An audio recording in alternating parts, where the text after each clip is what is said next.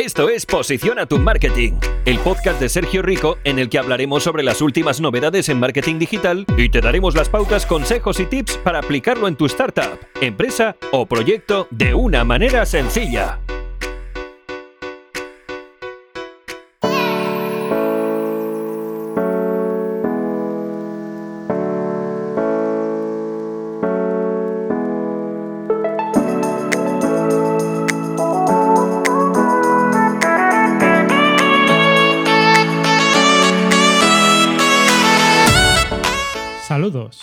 Soy Sergio Rico, consultor de marketing digital para pequeñas y grandes empresas y eh, estoy encantado de poder darte la bienvenida a este primer episodio de mi nuevo podcast Posiciona tu marketing.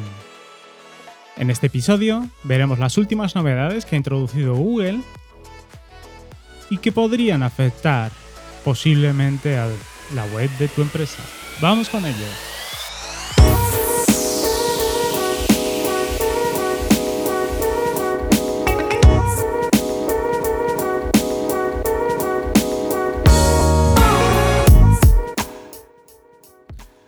Esta semana quiero hablaros de una nueva actualización que ha introducido Google eh, hace poco más de un mes y la cual puede afectarnos a muchos de nosotros.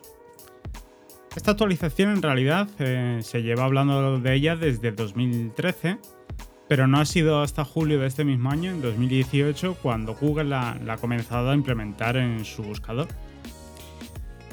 Ya en el 2015, eh, Google facilitó un gran número de directrices con las que evaluaba los portales dentro de su buscador y entre las cuales destacan dos. Sus siglas son EAT y YMYL. Así que si os parece, vamos a empezar a desgranar cada una de ellas. EAT son unas siglas en inglés que podrían traducirse como experiencia, autoridad y confiabilidad. Según el estándar de clasificación de Google, las páginas con una alta calidad de contenido poseen un alto nivel de EAT, mientras que las de baja calidad no lo hacen. Estas pautas determinan que para que un contenido sea considerado de alta calidad, necesita tener algunos rasgos y estos son que el contenido debe ser lo suficientemente amplio como para, que, como para satisfacer mm, todas las necesidades de un usuario sobre el tema o el propósito eh, que tiene esa página.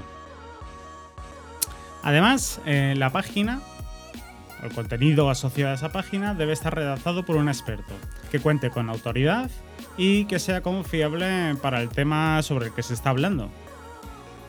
También tiene que tener una reputación positiva, eh, sobre todo por el contenido de la página. Además, debe mostrarse información auxiliar, como por ejemplo una sección de sobre nosotros, una sección de contacto o de servicio al cliente. También tiene que contar con contenido complementario que mejore la experiencia de usuario de la página web. Debe estar diseñado de una manera funcional que permita a los usuarios eh, ubicar fácilmente la información que, desean encontrar o que desean buscar. Y por último, el portal debe mantenerse y editarse regularmente y con frecuencia. Uno de los aspectos más importantes de esta lista es el concepto de EAT. EAT es un efecto directo tanto en el nivel de la calidad de la página como en su reputación. Y para que se considere de alta calidad, Google afirma que los sitios web necesitan suficiente experiencia para tener autoridad y confiabilidad en, el tema en el que estén hablando. Sin embargo, hay que tener en cuenta que lo que comprende el contenido de experto puede variar según el tipo y el propósito de esa página, de ese portal. Por ejemplo, si un médico acreditado debe redactar un consejo médico de alto nivel, para que se considere eh, contenido experto, la información general proporcionada en foros de soporte médico puede considerarse experta, incluso si ha sido escrita por un lector no especialista. Algunos temas requieren niveles de experiencia menos formales. Y para estas páginas Google está mirando cómo es de útil y detallada la información que, es proporcionada. Por ejemplo, para reseñas de productos y restaurantes e información sobre sitios de moda o humor, eh, Google deja en claro que existen muchos tipos de experiencias diarias y que no se penalizará un sitio por no tener un experto en un campo determinado si el campo no tiene necesidad de ello. Sin embargo, Google sí que deja claro que algunos portales deben de tener contenidos escritos por expertos acreditados y calificados, como por ejemplo webs de información médica, eh, asesorías financieras o páginas de consejos o información sobre cualquier tema que tenga que tener un potencial impacto negativo en la salud, la felicidad o la riqueza de una persona. Páginas, por ejemplo, en el que dan consejos financieros, eh, cómo ahorrar, eh, cómo adelgazar, cómo engordar, cómo... Cualquier aspecto que tenga que ver con, la salud, ya sea física o monetaria de una persona, se ve impactado por ello.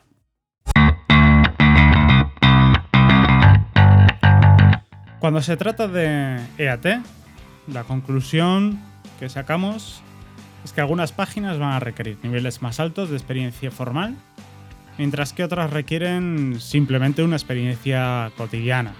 Páginas como TripAdvisor o Yelp, por ejemplo, que vemos que continuamente, diariamente, se suben experiencias de personas que han visitado un establecimiento.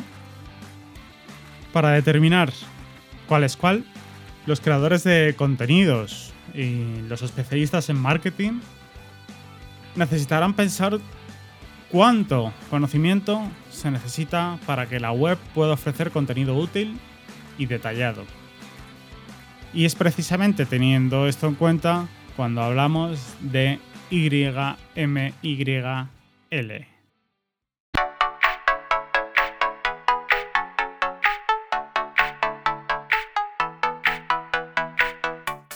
YMYL, o lo lo mismo, Your Money o Your Life, tu dinero o tu vida. Y es que YMYL responde a la calificación de calidad de webs que son lo suficientemente importantes como para que si tienen un contenido de baja calidad puedan causar un impacto negativo en la vida, ingresos o felicidad de las personas. Así pues, eh, Google requiere que estas páginas sí estén redactadas por expertos. Como os he comentado antes, estas páginas serían sobre transacciones financieras, información médica, información legal sobre temas infantiles, eh, divorcios, testamentos, páginas relacionadas con leyes y ciudadanía, etc. Por ejemplo, páginas eh, de bancos, páginas eh, de servicios financieros, de abogados, cualquier tema de abogacía, mm, consejos sobre, no sé, divorcios, lo que hemos dicho antes, consejos sobre salud. Todo esto estaría englobado dentro de YMYL. Cuando se trata sobre estas páginas, también en Google tiene estándares de calificación de calidad de páginas mucho más elevados un esfuerzo que haría Google con el fin de proteger a los usuarios de páginas con contenidos de baja calidad que no poseen los niveles necesarios de EAT. Pero incluso algunas webs dedicadas a hobbies pueden requerir experiencia, como música, fotografías u otras actividades altamente técnicas que deben de tener un nivel de experiencia asociado. Bien, explicado qué son estos conceptos, vamos a ver qué puedo hacer en mi blog para que cumpla con estas directrices.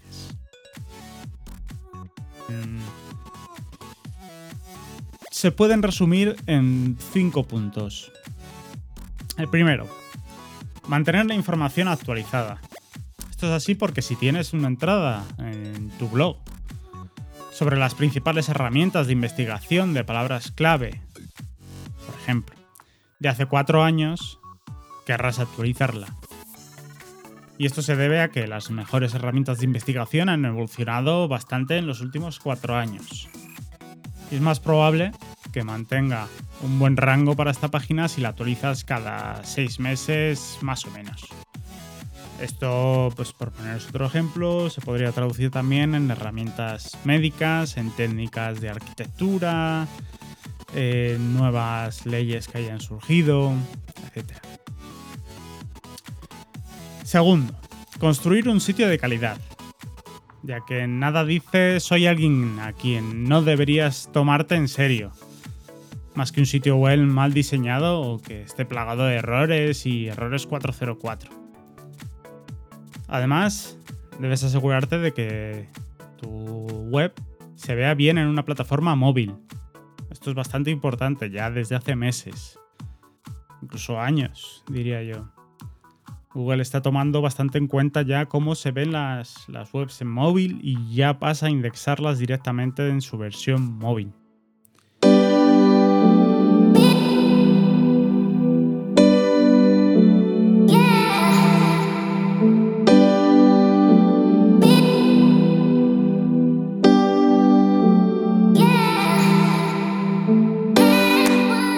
Debe establecerse también el propósito de la página.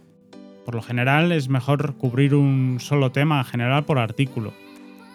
Hay excepciones, por supuesto, como por ejemplo los listados. Sin embargo, como regla general, eh, confundirás a la gente si intentas golpearla con demasiados temas a la vez en un mismo artículo. Debes demostrar la experiencia con artículos de un solo tema. Proporcionar un contenido detallado y completo. Esta es una regla empírica. Es más probable que el contenido de los formularios largos lo establezca como un experto en un campo que como una pieza breve de 500 palabras. Debes investigar a fondo en un tema y compartir lo que has aprendido en, tus estudios. Así es como convencerás a los lectores de que realmente sabes lo que haces. Enlaces a otras páginas de expertos. Esto indica que te has informado sobre ello. Y los evaluadores de calidad de Google tomarán esto en cuenta. Proporcionar eh, asesoramiento práctico. No debes limitarte a mostrar tus conocimientos. Usa los conocimientos. Específicamente, eh, debes decirle a la gente cómo aplicar la información que estás compartiendo.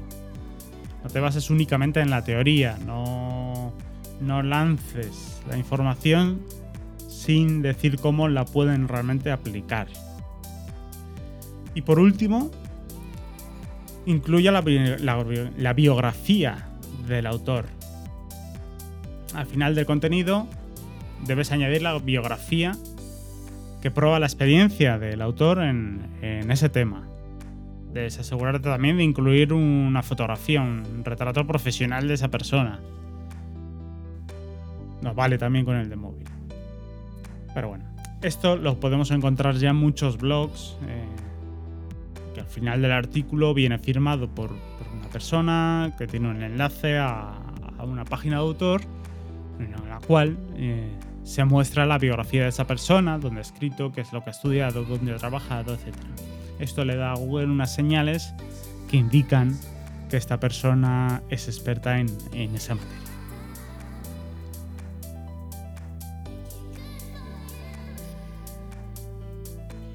Vamos a terminar con una lista de verificación para tu portal que puedes usar ahora mismo. Con esto eh, podrías comprobar si realmente estás cumpliendo estos requisitos que está imponiendo Google. Además también mejorarás la usabilidad de tu propio portal, ya que con esto mejorarás la experiencia del propio usuario.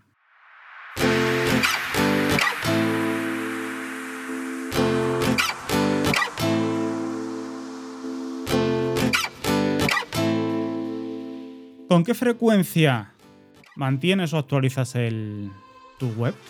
¿Tienes artículos obsoletos que probablemente ya no se clasifiquen?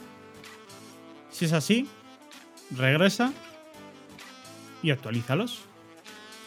Además, mm, navega regularmente por tu web en diferentes plataformas, en ordenadores de sobremesa, en portátiles, en tablets, en smartphones y asegúrate de que realmente siempre se vea bien. ¿Existe información de contacto precisa y fácil de encontrar? Ya que si alguien tiene preguntas y quiere ponerse en contacto contigo, es fácil para esa persona encontrar tu información de contacto. Si no es así, debes crear una página de contacto e incluir un enlace a ella en el encabezado o en el pie de página, preferiblemente en el encabezado.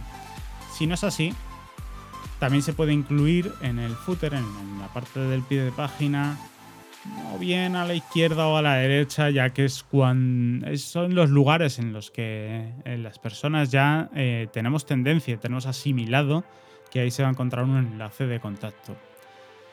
Igualmente en el menú, en el menú superior, en la parte de derecha del todo, es donde normalmente ubicamos los botones de contacto. Tu web puede ser percibido como algo engañoso, tienes algo en tu web que intente engañar a alguien, has optimizado alguna página para una palabra clave que realmente no es relevante, estás rellenando con palabras clave eh, que no tienen nada que ver con, con la temática. Debes asegurarte de mantener tu web honesto con tus visitantes ya que ellos te lo agradecerán regresando otra vez a, tu web y esto en Google lo sabrá y lo tomará en cuenta. La tasa de retorno de, los usuarios es un valor añadido para Google a la hora de posicionar tu portal. ¿Quién es el responsable del contenido y de la estructura de la web? ¿Has establecido puntos de contacto desde una perspectiva técnica y de marketing de contenidos. Mm, el contenido tiene buena reputación y de autoridad. Tienes que ponerte en lugar eh, de un visitante típico de tu web y leer los artículos. ¿Están bien escritos? ¿Qué pensará la gente? ¿Creerá que tienes los suficientes eh, conocimientos? ¿Por qué deberían los lectores confiar en tu contenido?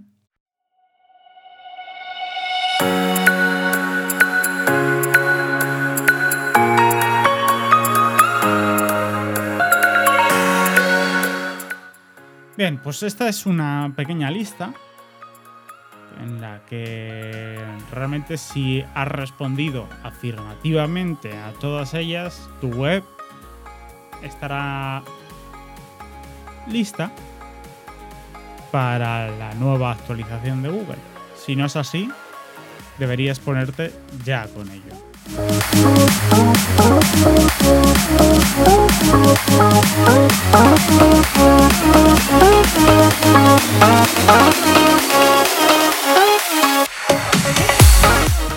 Esto ha sido todo en el primer programa de Posiciona tu Marketing.